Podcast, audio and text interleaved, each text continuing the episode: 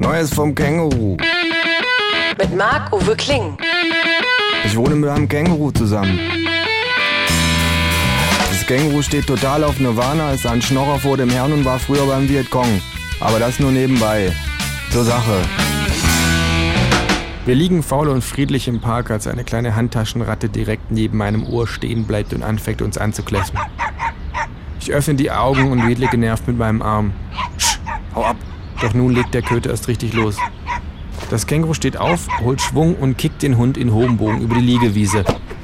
Das Tier jault überrascht, fliegt, landet 10 Meter von uns entfernt, rappelt sich auf und rennt davon. Boah, rufe ich und springe auf. Das, das, das darf man doch nicht? Versucht das Känguru meinen Satz zu vollenden. Wollte ich auch schon immer mal machen, sage ich.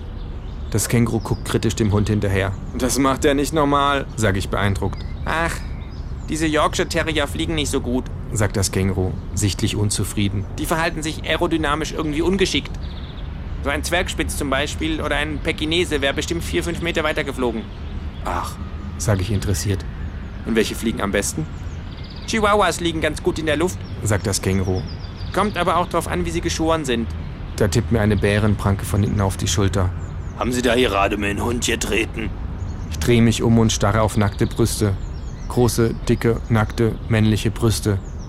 Ich drehe den Kopf nach oben, blinzle und sage, äh. Jetzt bloß nichts Falsches sagen.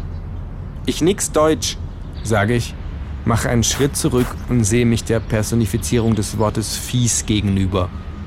Nur mit Mühe reiße ich meinen Blick vom nackten, glänzenden zum bersten gespannten Bauch mit dem Deutschland in den Grenzen von Anno dazumal Tattoo. Ich seufze. Da kann sich die Welt wirklich glücklich schätzen, dass sich Deutschland nicht so ausgedehnt hat wie das Tattoo auf diesem Bauch. Die Ausländermasche könnte die falsche Wahl gewesen sein. Wie würdet Ihnen hier fallen, wenn ich Ihr Känguru boxen würde?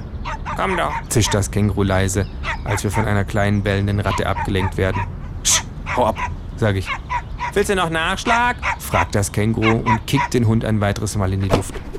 Alle drei verfolgen wir gebannt die Flugbahn. Diesmal habe ich ihn besser getroffen, sagt das Känguru zufrieden. Der Typ schlägt zu. Das Känguru duckt sich, zieht seine Pfote in einem roten Boxhandschuh aus seinem Beutel, bringt blitzschnell einen Haken von unten und der Typ geht K.O. Das macht er nicht nochmal, sage ich beeindruckt. Gleich darauf höre ich schon wieder Gekläffe neben mir. Ach, sagt das Känguru. Es ist ein ewiger Kampf.